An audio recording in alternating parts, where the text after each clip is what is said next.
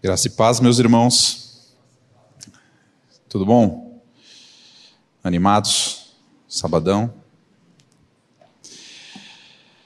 Meus irmãos, nós estamos no livro de Lucas e a gente chegou numa parábola bastante conhecida agora, a parábola do bom samaritano. É... Talvez não todos conheçam, mas Provavelmente sim, porque é uma das mais conhecidas efetivamente. E a gente sabe o que significa chamar alguém de bom samaritano. É uma expressão que o mundo conhece, não precisa ser frequentador de igreja, não precisa ter nascido na igreja para saber o que isso significa. Mas ensinar sobre o que é ser um bom samaritano, é isso que a, essa parábola quer dizer? É, é para isso que ela aponta? O que, que essa parábola do bom samaritano efetivamente ela quer dizer? John MacArthur ele vai falar que essa é, sem dúvida, a parábola mais mal interpretada em todas as escrituras. Sobre o que, que ela trata? Para a gente entender esses versículos dessa parábola, é necessário que a gente veja todo o contexto. Por que, que Jesus falou ela? Com quem que Jesus estava falando, o que, que Jesus queria tratar. Então vamos ler todo, toda essa perícope, são 13 versículos, começa em Lucas 10, começa no versículo 25 e vai até o versículo 37. É, Para aqueles que estão com a Bíblia eletrônica acompanhando também, é, a gente vai fazer todo o estudo e os versículos na NAA. Para aqueles que estão Bíblia em papel, Aí você faz a transliteração na sua própria cabeça. A palavra de Deus diz assim: Eis que certo homem, intérprete da lei, se levantou com o objetivo de pôr Jesus à prova e lhe perguntou: Mestre, que farei para herdar a vida eterna? Então Jesus lhe perguntou: O que está escrito na lei? Como você a entende? A isto ele respondeu: Ame o Senhor, seu Deus, de todo o seu coração, de toda a sua alma, com todas as tuas forças e de todo o seu entendimento. E ame, ao seu, ame o seu próximo como você ama a si mesmo. Então Jesus lhe disse: Você respondeu corretamente. Faça isso e você viverá. Mas ele, querendo justificar-se, perguntou a Jesus: Quem é meu próximo? Jesus prosseguiu dizendo: Um homem descia de Jerusalém para Jericó e caiu nas mãos de alguns ladrões. Estes, depois de lhe tirar a roupa e lhe causar muitos ferimentos, retiraram-se, deixando-o semi-morto. Por casualidade, um sacerdote estava descendo por aquele mesmo caminho e, vendo aquele homem, passou de largo. De igual modo, um levita descia por aquele lugar e vendo-o, passou de largo. Certo samaritano que seguia o seu caminho passou perto do homem e, vendo-o, compadeceu-se dele. E, aproximando-se, fez curativos nos ferimentos dele, aplicando-lhes óleo e vinho. Depois, colocou aquele homem sobre o seu próprio animal, levou-o para uma hospedaria e tratou dele. No dia seguinte, separou dois denários e os entregou ao hospedeiro, dizendo: Cuide deste homem, e você, e se você gastar algo a mais, farei o reembolso quando eu voltar. Então Jesus perguntou: Qual destes três lhe parece ter sido o próximo do homem que caiu nas mãos dos ladrões? O intérprete da lei respondeu: O que usou de misericórdia para com ele. Então Jesus lhe disse: Vá e faça o mesmo. Pai, essa é a tua palavra. Que o teu Espírito haja nos nossos corações para que a gente receba a tua palavra como ela de fato é. Inerrante, confrontadora, a palavra de Deus que a gente possa aprender mais sobre o teu filho, sobre o que ele fez. Que o teu Espírito revele nos nossos corações cada vez mais quem nós somos. Que o teu Espírito abra o nosso entendimento para que a gente seja edificado por ti. E, Pai, se alguém aqui não conhece a ti, se revele a ele, para a honra e glória do teu nome. Em nome de Jesus. Volto à pergunta, meus irmãos. Sobre o que, que essa palavra, essa parábola fala? Ela está falando sobre como nós devemos nos comportar para que a gente alcance a salvação? Sobre o que, que ela está falando? Essa e praticamente todas, se não todas, as parábolas de Jesus, elas tratam da salvação do homem. São parábolas evangelísticas. E aqui não é diferente. O objetivo de Jesus aqui é destruir a justiça própria desse intérprete. Ele conta isso para confrontar o intérprete da lei. Um intérprete da lei, ele se orgulharia do quê? Do conhecimento que ele tem da lei de Deus. Estudioso. Ele se levantou no meio de todos para fazer essa pergunta para Jesus. Respondeu corretamente. Onde estava o orgulho do intérprete?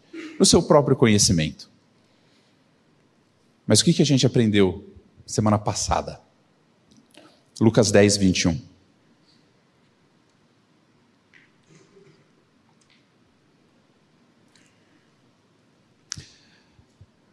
Naquela hora, quando os discípulos, os discípulos ou os enviados voltaram da missão que Jesus tinha dado, Jesus exultou no Espírito Santo e exclamou: Graças te dou, ó Pai, Senhor do céu e da terra, porque escondeste essas coisas dos sábios e instruídos e as revelastes, as revelaste aos pequeninos. Sim, ó Pai, porque assim foi do teu agrado. A gente acabou de ver o Senhor louvando a Deus, porque Deus escondeu essas coisas dos sábios e revelou aqueles que nada são, como 1 Coríntios vai falar. E qual que é a primeira coisa que acontece na sequência? Ele encontra um intérprete da lei, um especialista da Bíblia, um teólogo, um sábio, um instruído. E o que, que acontece? Versículo 25: Eis que certo homem, intérprete da lei, se levantou com o objetivo de pôr Jesus à prova. Ele perguntou: Mestre, que farei para herdar a vida eterna? Jesus, no capítulo 9, ele começou o seu caminho para Jerusalém. E até então ele estava meio escondido. Ele falava para as pessoas: não conta para ninguém. Dali para frente, não. Dali para frente, ele vai se mostrar a todos e confrontar a todos. Ele vai confrontar os fariseus, ele vai confrontar os escribas, ele vai confrontar os saduceus, ele vai confrontar os intérpretes da lei. Onde?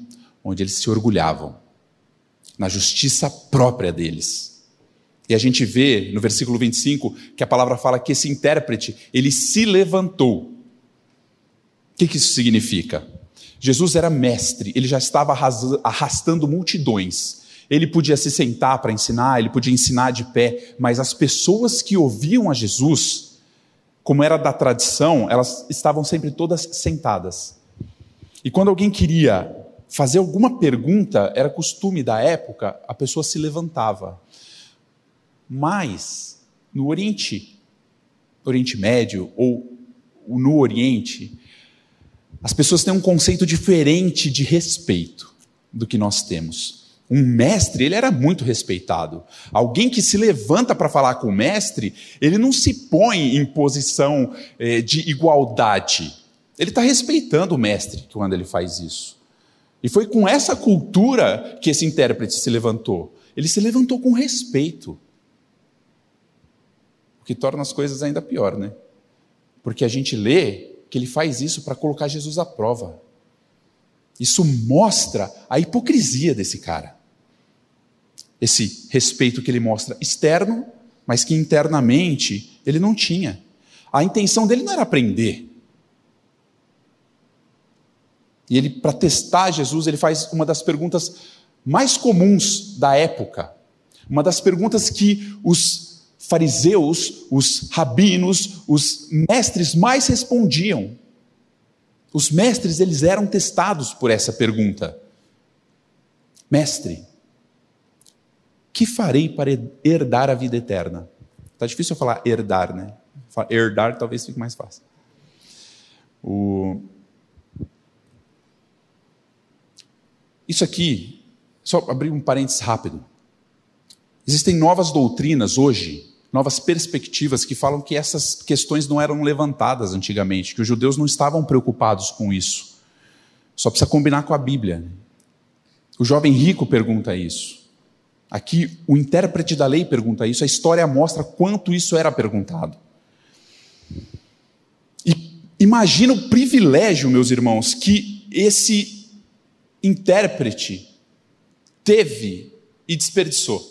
Ele faz a pergunta mais importante de todos os tempos para a pessoa mais importante e mais correta de todos os tempos. A pessoa que podia ajudar ele nessa resposta. Ele estava diante de Jesus. Mas a intenção dele não era ser ajudado. A intenção dele era amar. Ele era um teólogo, ele sabia tudo da Bíblia. Ele perguntou, mas ele sabia a resposta. Jesus para tudo que ele está fazendo. Ele olha, ele para o ensino, ele olha para esse intérprete e fala: Beleza, você fez a pergunta certa. Você ganhou uma aula de evangelismo agora. Vamos lá.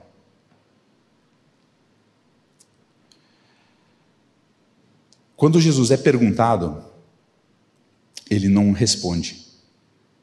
Quando Jesus é perguntado, vamos para o versículo 26. Ele pergunta de volta: Mestre, que farei para receber, para herdar a vida eterna? Versículo 26, então Jesus lhe perguntou: O que está escrito na lei? Como você a entende? Responder uma pergunta com outra pergunta era comum entre os mestres judeus. Isso faz com que a pessoa que perguntou, o discípulo que perguntou, faz com que ele reflita naquilo que ele perguntou. Isso é um método de você ensinar. O discípulo vai assimilar. E isso acontece por duas vezes na estrutura dessa parábola. O intérprete pergunta, Jesus pergunta de volta. O intérprete responde, Jesus responde de volta. Então, essa é a primeira vez que o intérprete pergunta e Jesus não responde, ele faz a pergunta de volta. Esse é o método que Jesus usou para evangelizar. É bom a gente aprender com Jesus, né?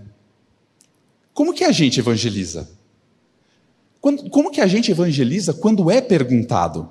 Será que a gente faz como Jesus fez, que sonda o coração do, do, do que fez a pergunta, fazendo mais perguntas, entrando nesse jogo, entre aspas, ou a gente já sai respondendo? Por exemplo, se alguém vira para você e fala assim: ah, cara, você não crê de verdade que todo. Você não acredita que todo mundo que não crê em Jesus vai para o inferno, né? Ah, o cara não acreditou em Jesus, ele nunca ouviu falar de Jesus.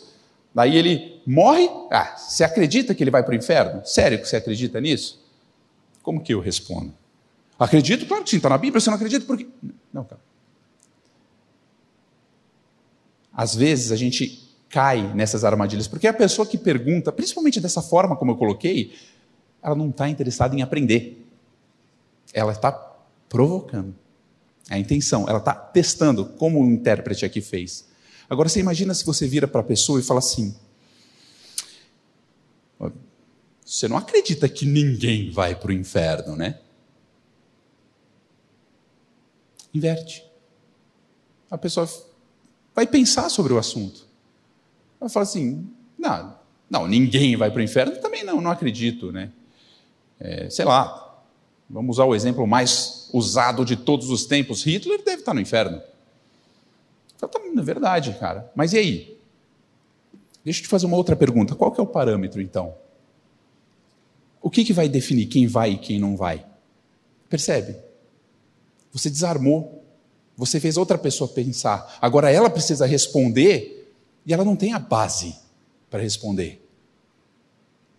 Você cria oportunidades de evangelismo. Foi isso que Jesus fez. Jesus vira para o expert da lei, o intérprete da lei. E ele fala para o cara: o que, que a lei diz? Como você interpreta. Você percebe que Jesus, além de responder, ele trouxe o assunto que a pessoa conhecia. Ele expôs o intérprete da lei. Jesus inverteu completamente a situação, e a gente vai ver que ele vai fazer isso de novo na segunda pergunta. E completamente exposto, o intérprete não percebeu nem onde ele ia. Ele, a gente não sabe o próximo passo que a gente vai dar. O Senhor, ele já viu a eternidade. E o intérprete, ele foi só caminhando para a sua própria condenação, sem perceber que ele estava fazendo isso. Versículo 27.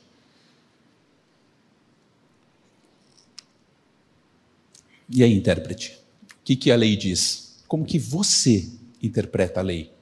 O que, que você vai fazer? Você vai pegar os dez mandamentos? Você vai escolher algum deles? Você vai pegar as mais de 600 leis que tem? Como que você responde você? O intérprete deve ter enchido o peito, porque ele fala assim: aqui é, aqui é minha expertise, aqui eu sei.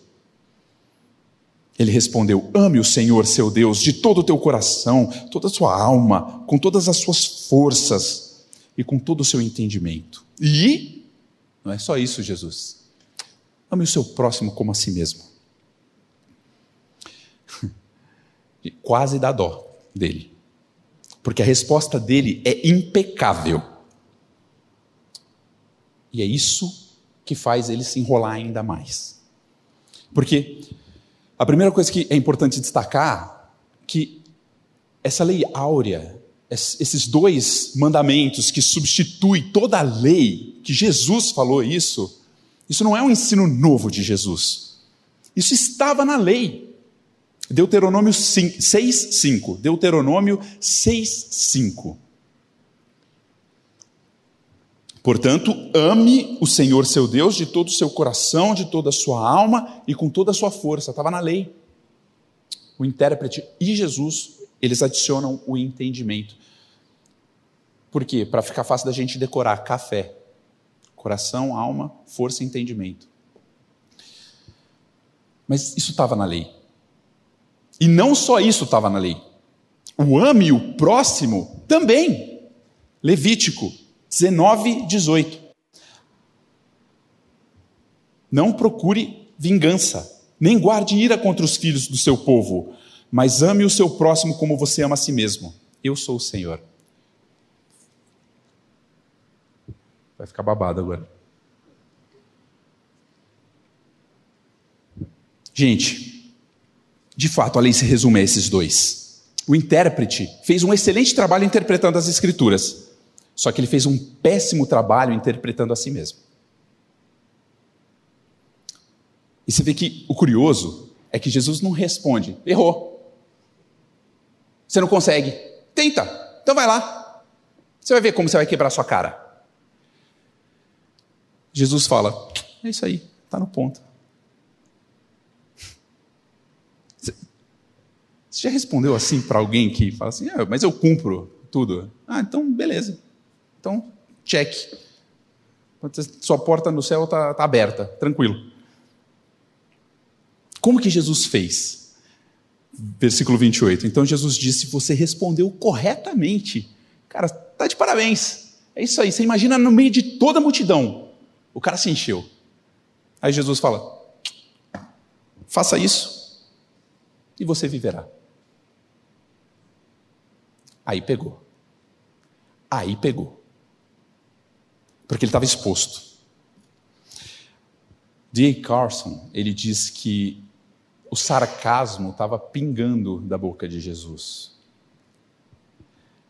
As escrituras falam tantas vezes para a gente que não é por cumprir a lei. As escrituras elas deixam tão claras, tão claro para a gente que não, não, ninguém vai conseguir cumprir a lei. Jesus não sabia disso quando ele falou isso? Claro que sabia. Citando ainda o Carlson, Ele fala que é assustador como alguém pode ler a Bíblia de maneira séria e chegar à conclusão de que o que nos dá a vida eterna é nossa devo devoção a Deus ou o nosso amor ao próximo. Nossa performance nessas duas áreas é simplesmente vergonhosa. O Senhor sabia disso. O intérprete sabia disso. Mas ele estava exposto. O que, que ele ia fazer? Absolutamente indesculpável. E Jesus não deu a solução. Né? Jesus não deu a solução para ele. Jesus falou: vai e faz. Jesus não falou, ó, cumpre a lei, mas se você não conseguir, aí você faz um sacrifício. Ó, cumpre a lei, mas quando você pecar, olha para mim. Não. Jesus deixou o cara sem saída. Deixou ele em desespero. Vai, faz isso e você vai viver. Aí ele olha para si mesmo e fala: já ferrou. O que, que eu falo agora perante essa multidão? Tá, eu vou. Seguinte, amar a Deus, ninguém vê meu coração. Então, beleza, isso eu faço. Agora, o próximo, eles estão no meu dia a dia, eles estão vendo como eu trato as pessoas. Essas pessoas que estão aqui me conhecem. Eu preciso delimitar isso aqui. Eu preciso me livrar disso de alguma forma. Então, versículo 29, ele querendo se justificar, ele pergunta: Quem é meu próximo? Dependendo, eu estou tranquilo. Olha o tamanho da justiça própria dele. Ele está querendo se livrar da enrascada, mas no fundo, no fundo, ele estava se complicando mais. Romanos 2, 12 a 15. Assim como o intérprete sabia que ele não cumpria a lei como deveria, nós sabemos que nós não cumprimos. E a gente não tem a desculpa de falar assim: ah, mas eu não conhecia a Bíblia, mas eu nem conheço todas as leis. Ah, mas ninguém nunca pregou isso para mim. Olha o que a palavra diz em Romanos 2, 12 a 15. Assim, todos os que pecaram sem lei, também sem lei perecerão. E todos os que pecaram sob a lei, serão julgados pela lei. Porque justos diante de Deus não são aqueles que somente ouvem a lei, mas os que praticam a lei é que serão justificados.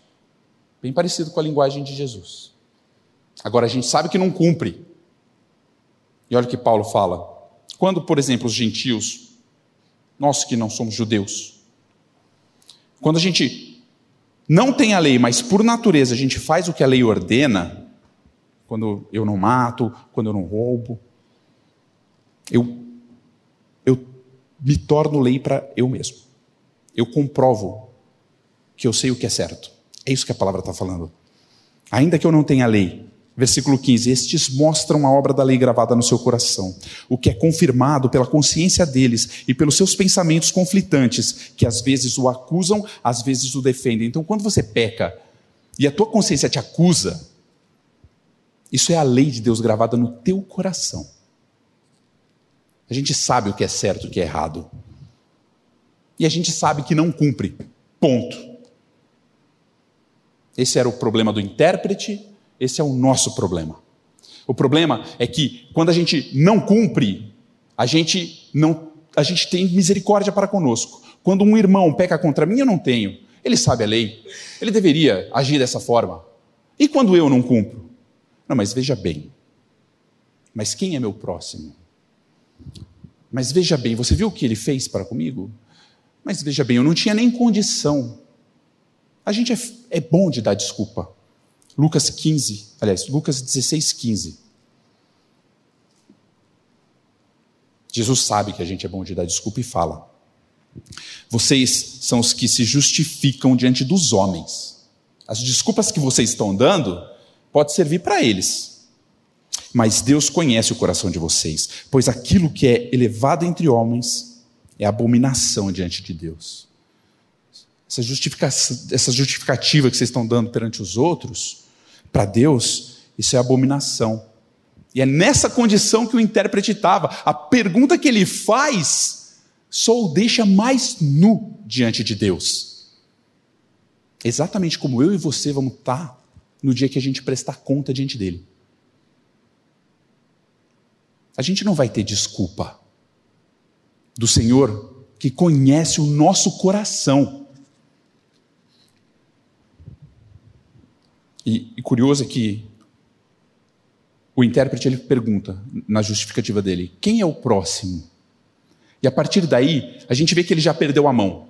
Sabe por quê? Porque o versículo 18 de Levítico 19, que a gente acabou de ler, que fala de quem é o próximo, volta lá, Levítico 19, 18. Ele vai falar assim: ó, não procure vingança, nem guarde a ira contra os filhos do seu povo, mas ame o seu próximo como você ama a si mesmo. Então o, o intérprete falou assim: não, mas então quem é meu próximo? Ué, o que está dizendo lá em Levítico? É o meu povo, é israelita. Pra, esses aqui eu tenho que amar. Mas você está querendo, o que, que você quer dizer com isso? Ah, toma, responde essa. Mas aí, como eu falei, ele já sabia que ele tinha se enrolado. Versículo 34 do mesmo capítulo de Levítico 19.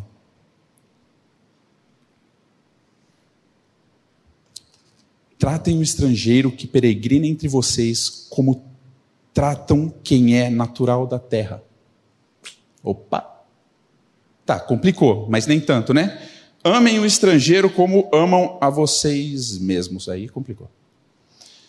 Pois vocês foram estrangeiros na terra do Egito. E ele termina da mesma forma: Eu sou o Senhor, o Deus de vocês. Senhor expert, você não entendeu isso? Então deixa eu desenhar. Lucas 10, 30. Jesus, para responder, o intérprete que não tinha entendido, aliás, que estava tentando se esconder, ele fala: Um homem descia de Jerusalém para Jerusalém para Jericó e caiu nas mãos de alguns ladrões. Estes, depois de lhe tirar a roupa e lhe causar muitos ferimentos, retiraram-se, deixando-o semi-morto. Então, o que, que a parábola vai dizer? Vamos entrar na parábola, vamos parar a discussão um pouco para a gente entrar na parábola e entender o ponto de Jesus aqui. O homem saiu de Jerusalém para Jericó. Ou seja, ele estava em território judeu. Ou seja, provavelmente ele era um judeu. Porque um samaritano, ele não adorava em Jerusalém, ele adorava em Gerazim. Então, se ele estava saindo de Jerusalém, indo para Jericó, que é outra cidade judia, muito provavelmente ele era um judeu. No que ele fala isso, Jesus já pá, fecha, todos os que estavam ouvindo já fecharam que Jesus estava falando de um judeu.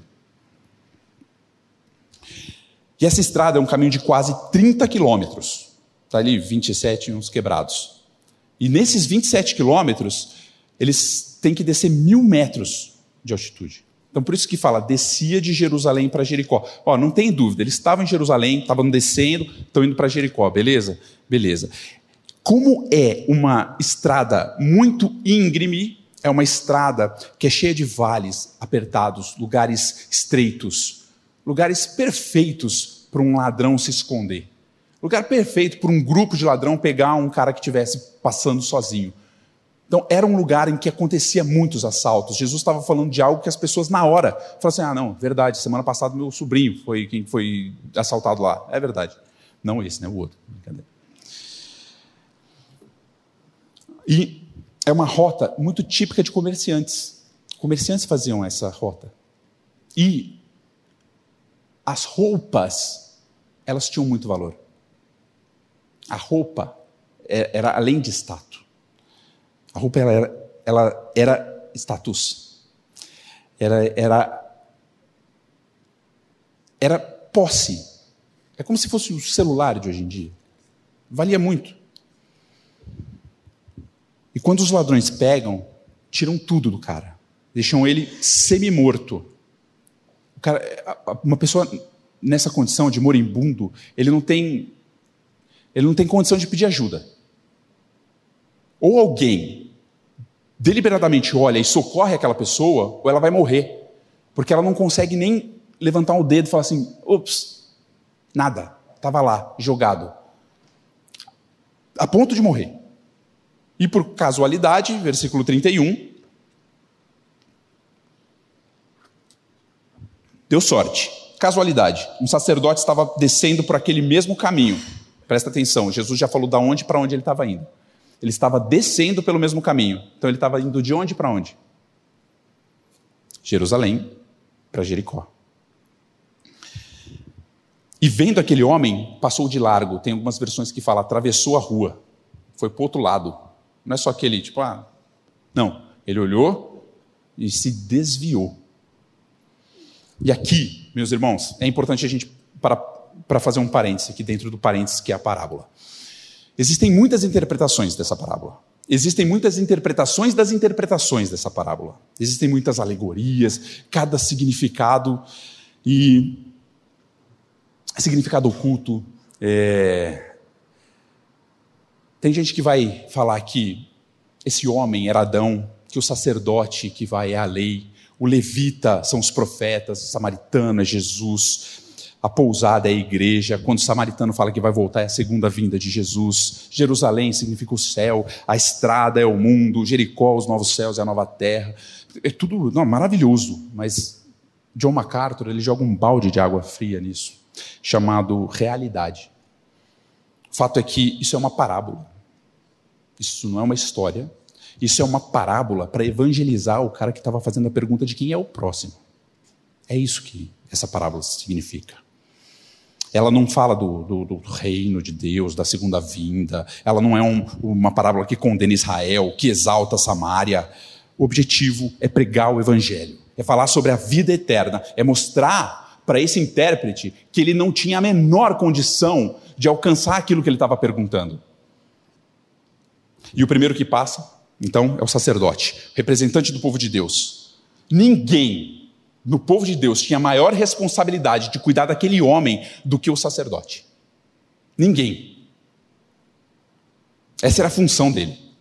Salmo 37, 21. Os ímpios tomam emprestados e não devolvem, mas os justos dão com generosidade. O justo está com generosidade. O que, que o sacerdote fez? Atravessou a rua. Miqueias 6, de 6 a 8.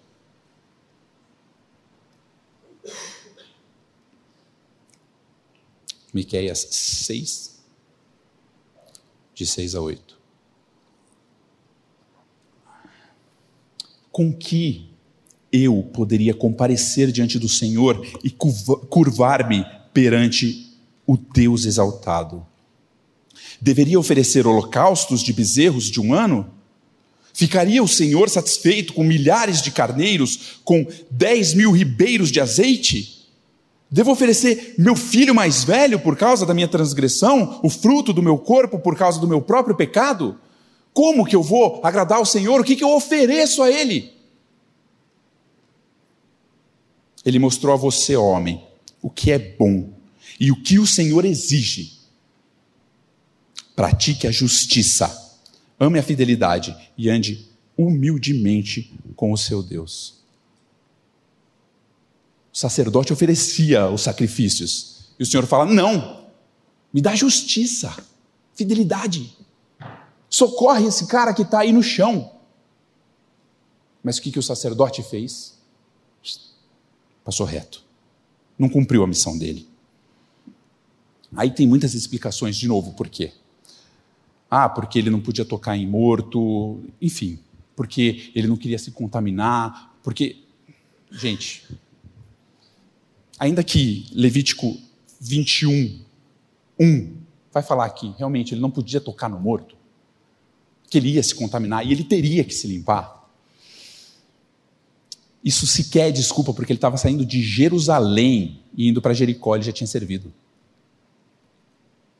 Ele não tinha compromisso que ah, toda a comunidade está dependendo de eu correr atrás disso aqui. Se, se eu não, se eu parar para atender esse cara, vai que ele está morto. Eu não vou tocar nele para saber se ele está morto ou não. Eu vou atravessar a rua porque eu, eu tenho que chegar lá em Jerusalém e servir ao Senhor. Toda a comunidade está esperando. Não, ele estava voltando.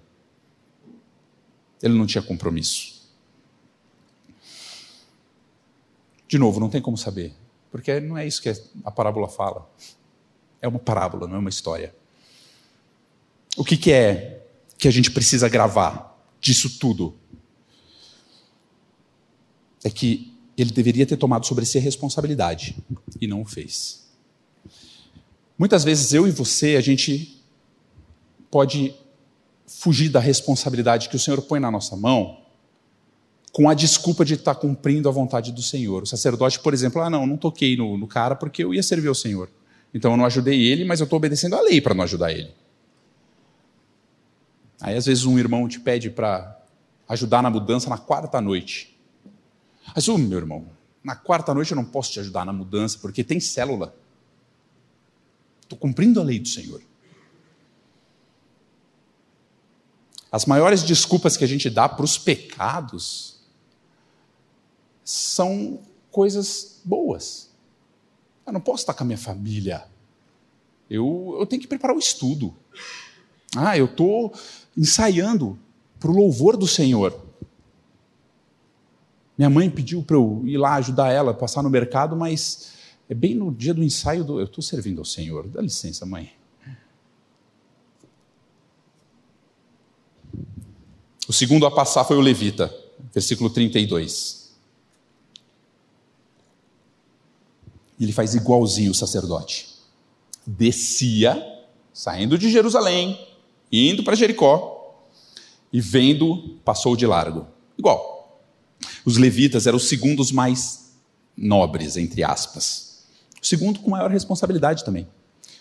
Só que o peso deles era menor, a regra para o levita era menor do que a regra para o sacerdote, então talvez fosse até mais fácil para o levita ajudar.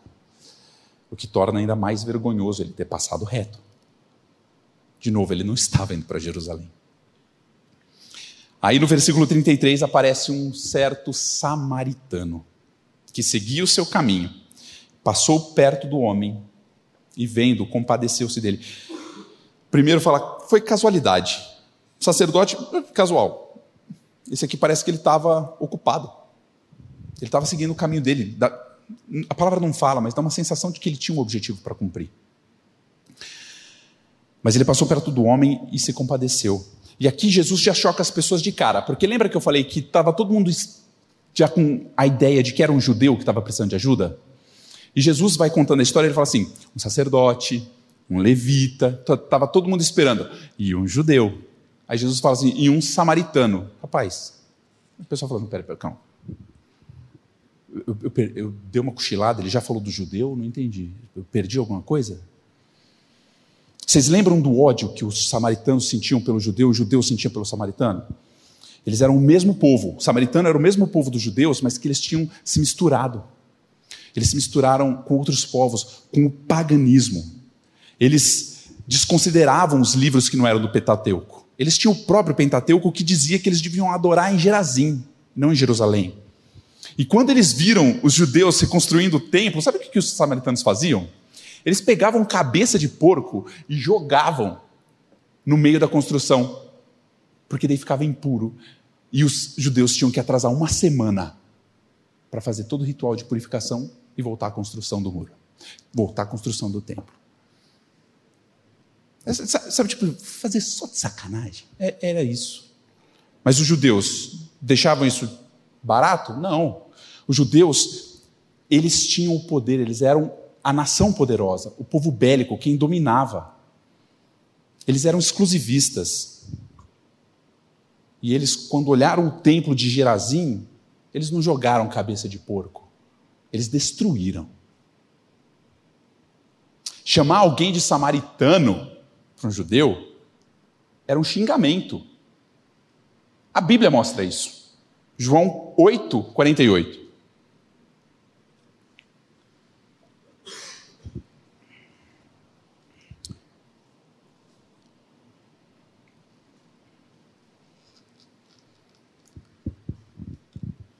Os judeus disseram a Jesus: Será que não temos razão em dizer que você é samaritano e tem demônio? É um xingamento. Na cabeça do judeu, a única forma de um samaritano estar tá dentro dessa história é se ele fosse o, o, o moribundo que estivesse quase morto precisando de ajuda. Esse subpovo aí, talvez. Ah, o que é isso? O cara está passando, se compadeceu. Isso não faz sentido. Como que esse homem desprezível, ele se compadeceu desse cara? Como que esse que a gente odeia, é, ele vai ser o herói da história, entre aspas, evidentemente. E a, e a compaixão do samaritano meus irmãos, ela foi profunda. A gente não tem hoje em dia. Hoje em dia a gente está bem cauterizado. Gente não se compadece mais com as coisas que a gente vê. Aquele jornal de meio-dia que você espreme e sai sangue, é normal. A gente está acostumado. Agora, olha o que o samaritano fez, versículo 34. Aproximando-se, estou nem aí se eu vou me sujar ou não, não estou nem aí se esse cara, se ele estiver morto, tudo bem. Aí depois eu me purifico, mas eu preciso ver o que está acontecendo. Aproximando-se, ele viu: opa, está vivo.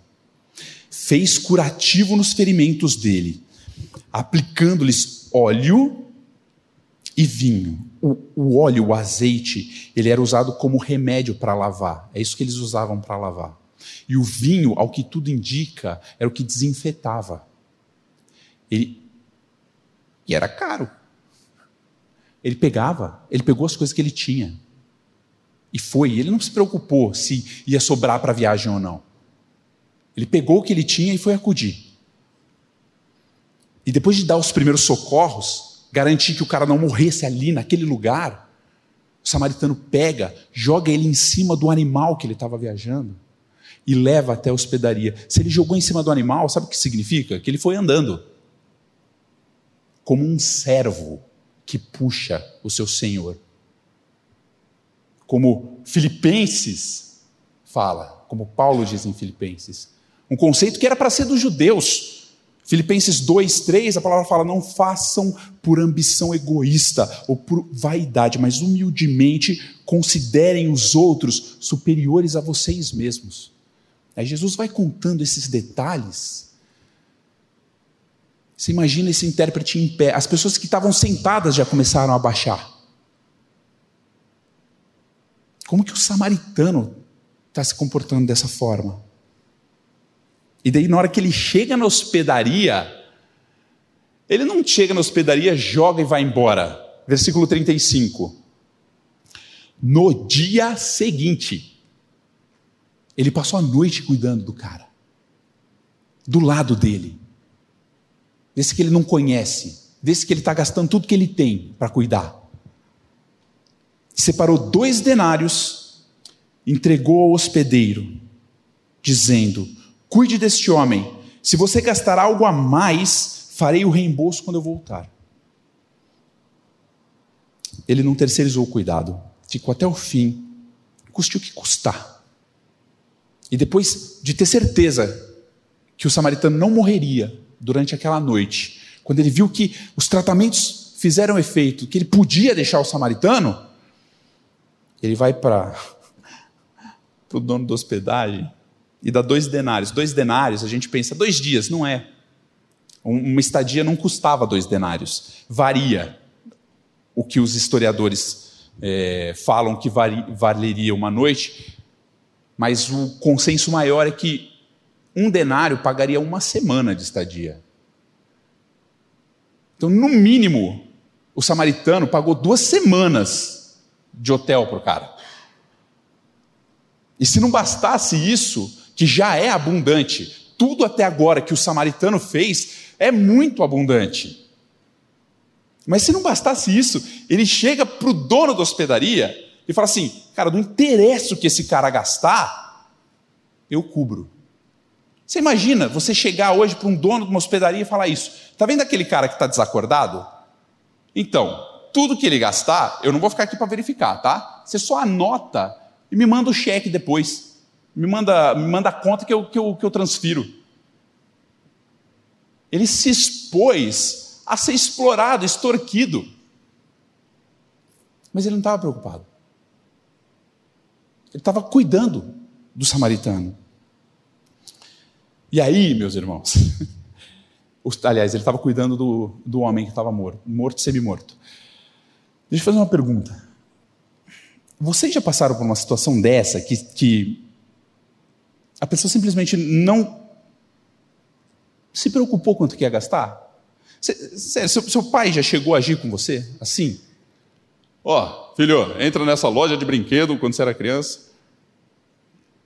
Compra o que você quiser, tá? Deixa eu falar com o dono aqui, ó. ó que ele comprar, tá pago, beleza?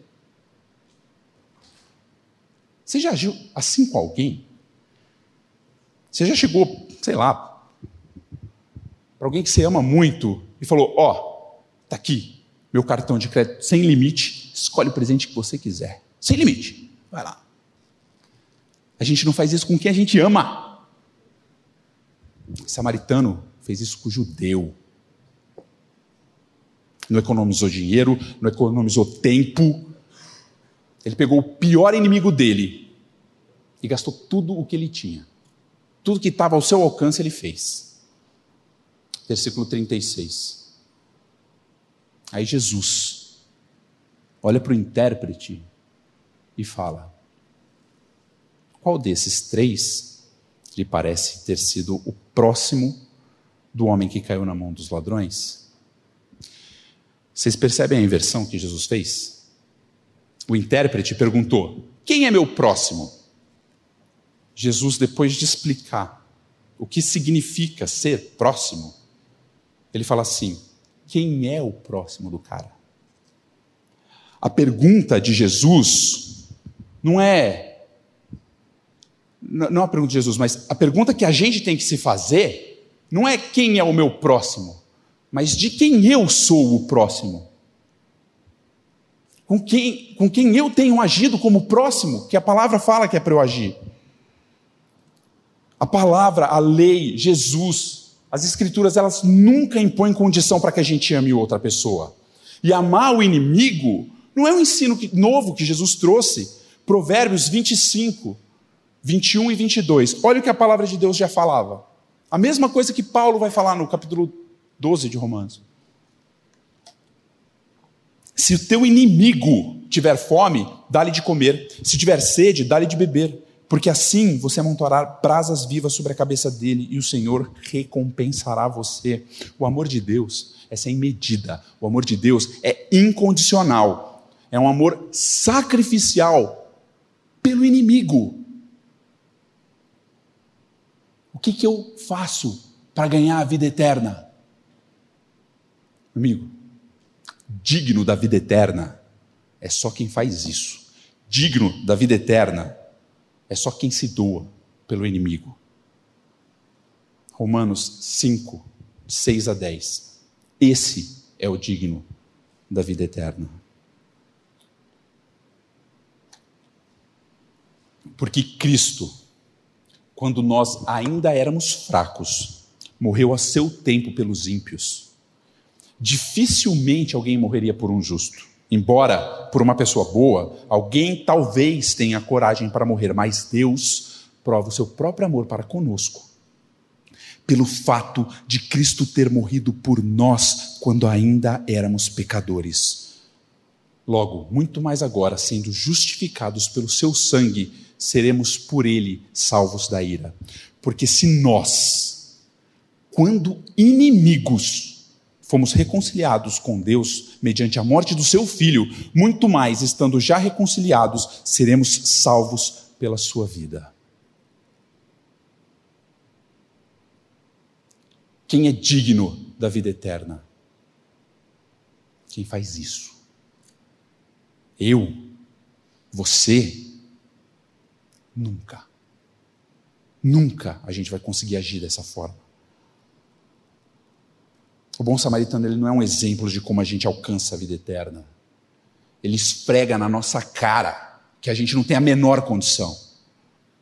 Se arrepende da tua justiça própria. se lança aos pés daquele que morreu por nós quando a gente ainda era inimigo. Crê somente no que Cristo fez. Ele é suficiente. Senão, nós vamos ficar, nós vamos levantar no meio de todo mundo e se expor completamente nu diante do Senhor.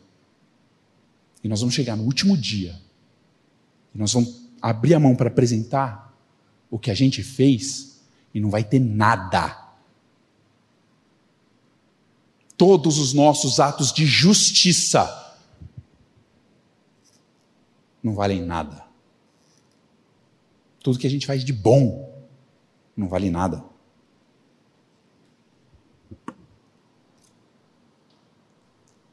Como que o intérprete tinha que ter se comportado na hora que Jesus falou isso?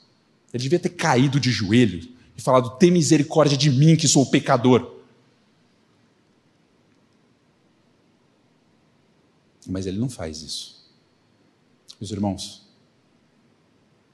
se tem alguém aqui que ainda confia na sua justiça própria, não cometa o erro que esse intérprete cometeu. Se arrepende e crê. Agora o intérprete, a justiça própria dele é tão grande que ele não cai de joelho. Mas ele também não tem mais a cara de pau na frente de todo mundo, depois de ver como ele deveria se comportar com o próximo, como ele deveria ser o próximo. A resposta que ele dá para Jesus é constrangida. Presta atenção. O intérprete da lei respondeu no versículo 37 o que usou de misericórdia. Jesus perguntou: quem dos três pareceu ter sido o próximo dele? Dá para ouvir a voz do intérprete baixando. O, o que usou de misericórdia para com ele.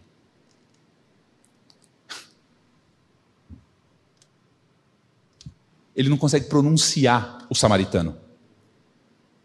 Ele não tem essa coragem. É humilhante demais, é doloroso demais. E ele, diante do único que podia ajudar ele, diante do Salvador, ele não faz nada. E Jesus não ofereceu ajuda. Pelo menos essa passagem não mostra. Quem pareceu ter sido próximo, que usou de misericórdia para com ele? O que Jesus fala? Vai e faz o mesmo.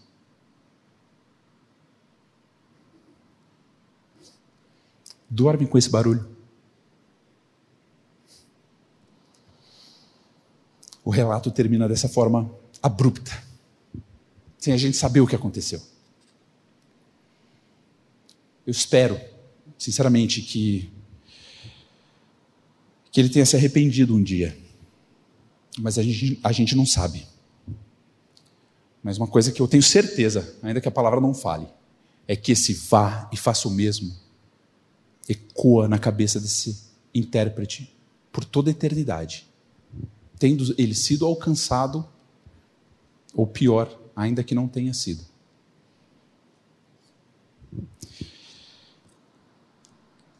Qual é a aplicação final? Essa parábola do bom samaritano, ela não é sobre obras sobre o que eu faço para alcançar. Ela não está falando disso. A parábola ela está ensinando que não são os nossos méritos que nos dão a vida eterna. Todo o caminho de Jesus, do capítulo 9 até o capítulo 19, Jesus vai fazer todo esse caminho até Jerusalém, mostrando que não é pelos méritos que nós alcançamos a vida eterna, mas é pelo que ele, no caso, faria. Ele estava mostrando o que ele faria. Para nós, é pelo que ele fez. E agora, se eu sou nova criatura, se eu já tenho, não é a pergunta que o samaritano, que o intérprete fez. O intérprete perguntou: "O que eu faço?" Isso é uma coisa. Agora, se eu já tenho a vida eterna, aí nós somos chamados não a ser como o samaritano, a ser como Cristo. O samaritano não chega aos pés. E aí, Graças a Deus, meus irmãos, nós fomos capacitados. Porque se ele morreu pelos nossos pecados, a palavra também fala que ele ressuscitou no terceiro dia para nos dar a nova vida. E para viver em nós, para nos capacitar a agir dessa forma. Se a gente olha para o levita e a gente olha para o sacerdote e condena eles, e fala assim: nossa, como que os caras agiram dessa forma? Nós estamos condenando a nós mesmos, porque na grande maioria das vezes da nossa vida, no nosso dia a dia, é igual a eles que a gente se comporta. Mas nós não somos iguais a eles. Nós temos Cristo vivendo em nós. E eu falo isso para nossa vergonha. Porque eles não tinham essa condição. A gente tem. Você ama a Deus de todo o teu coração, de toda a tua alma, com toda a tua força e com todo o teu entendimento? A prova disso é o amor que você expressa pelo seu próximo. 1 João 4,20. Se alguém disser, amo a Deus, mas odiar o seu irmão, esse é mentiroso, pois quem não ama o irmão, o seu irmão, a quem vê, não pode amar a Deus a quem não vê.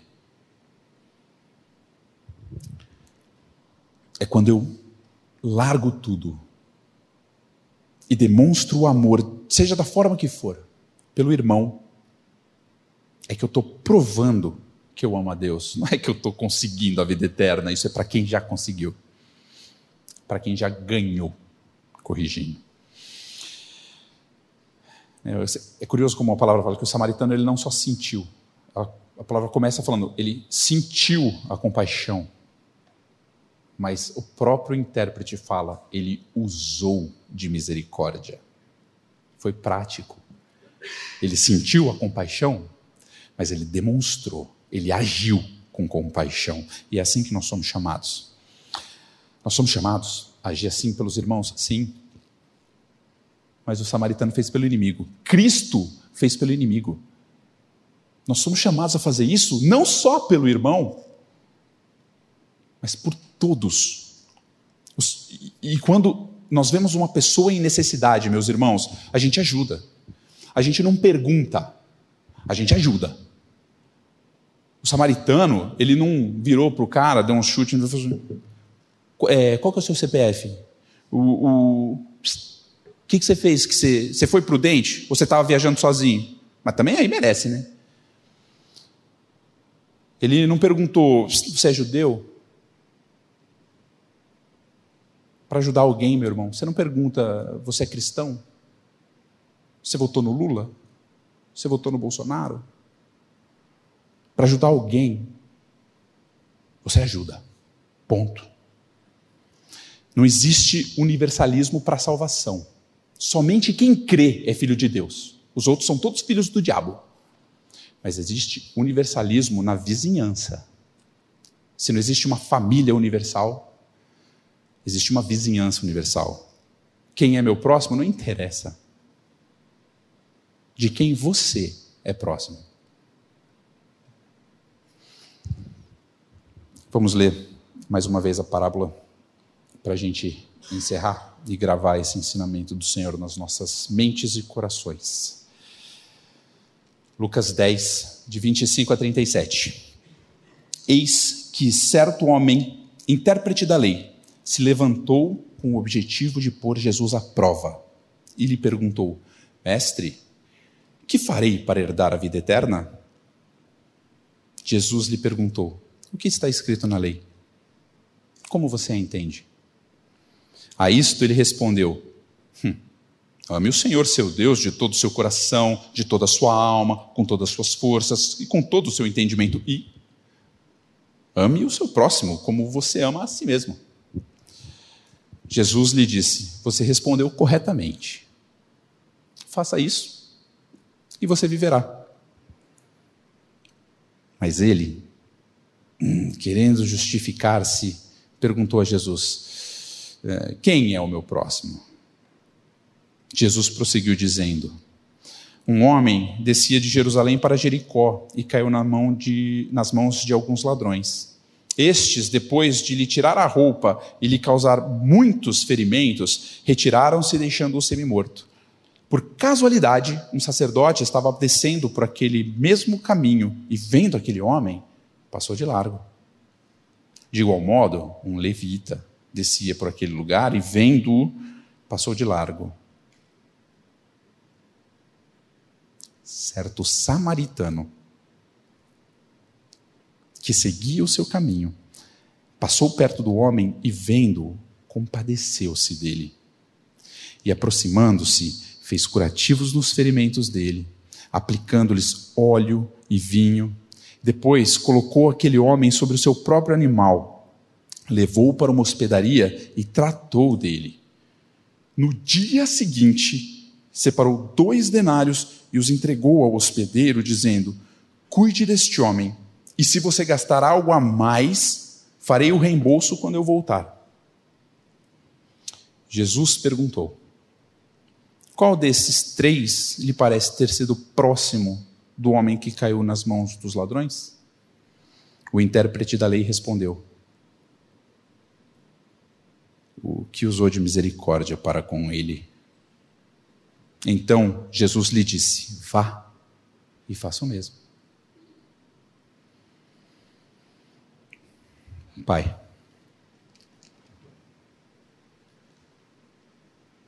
O Senhor conhece o meu coração. O Senhor conhece as minhas ações.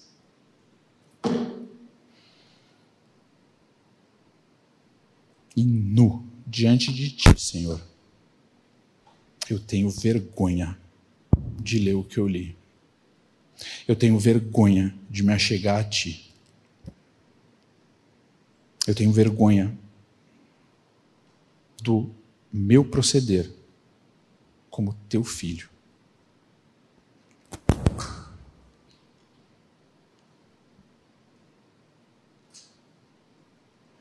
Mas eu te louvo e te agradeço pelo teu filho, que morreu naquela cruz para perdoar quem eu sou.